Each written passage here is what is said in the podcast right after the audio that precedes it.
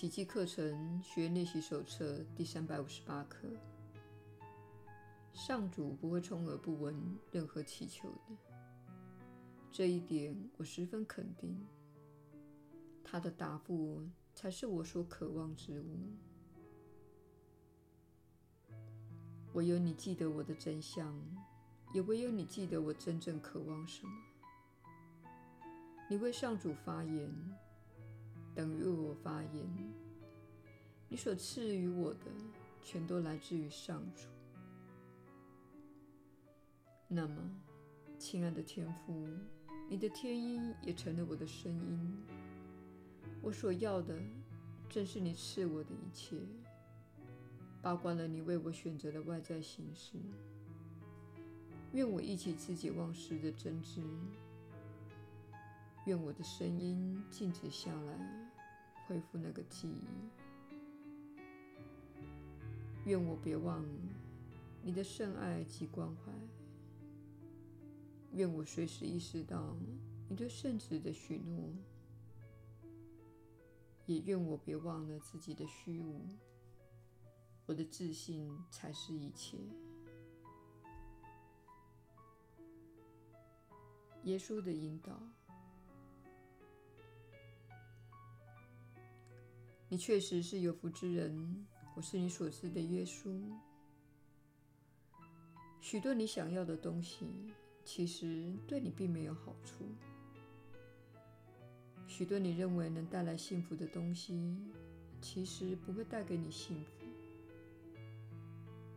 这是你在玩的相当棘手的游戏。你如何知道该怎么做？如何知道该往哪里走？如何知道该遵循什么？你要跟随错误的人、错误的神回家吗？请了解，你拥有无限可及且对准爱的导向系统。当你走向正轨，你会感觉相当的美好。当你偏离了正轨，你会有很糟糕的感受。我们在此不是指快感，这一点之前曾经讨论过。我们说的不是你在吃一片巧克力蛋糕时所产生的美好感受，那是一种感官的愉悦，但不是幸福。事实上，太过沉溺于感官愉悦会令你不幸福，而且还会造成上瘾。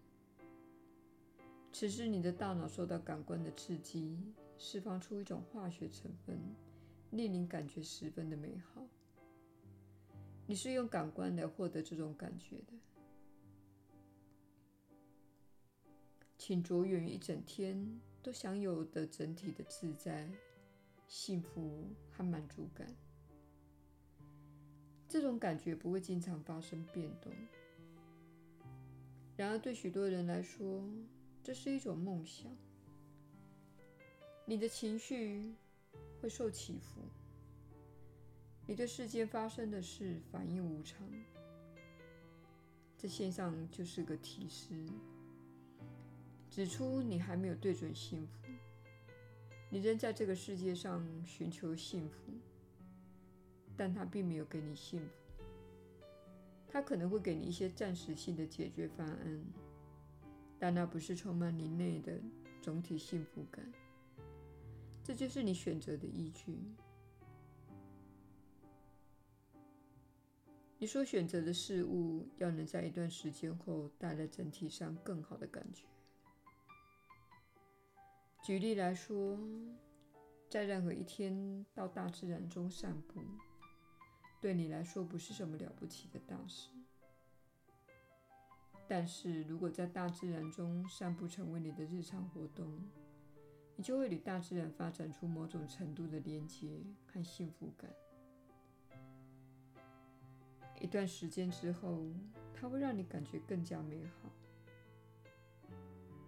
如果你用购物行为来让自己获得美好的感受，那么一段时间之后，你会看到的是，自己一个月前买下的那双你认为会带来快乐的鞋子。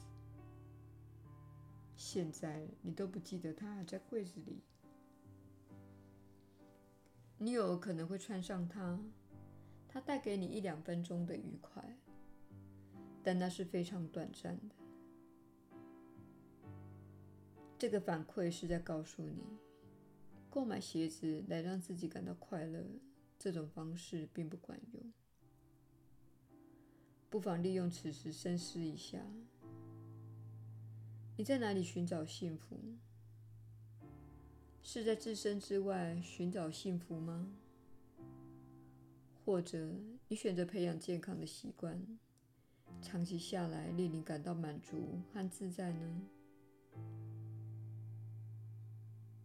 我是你所知的耶稣，我们明天再会。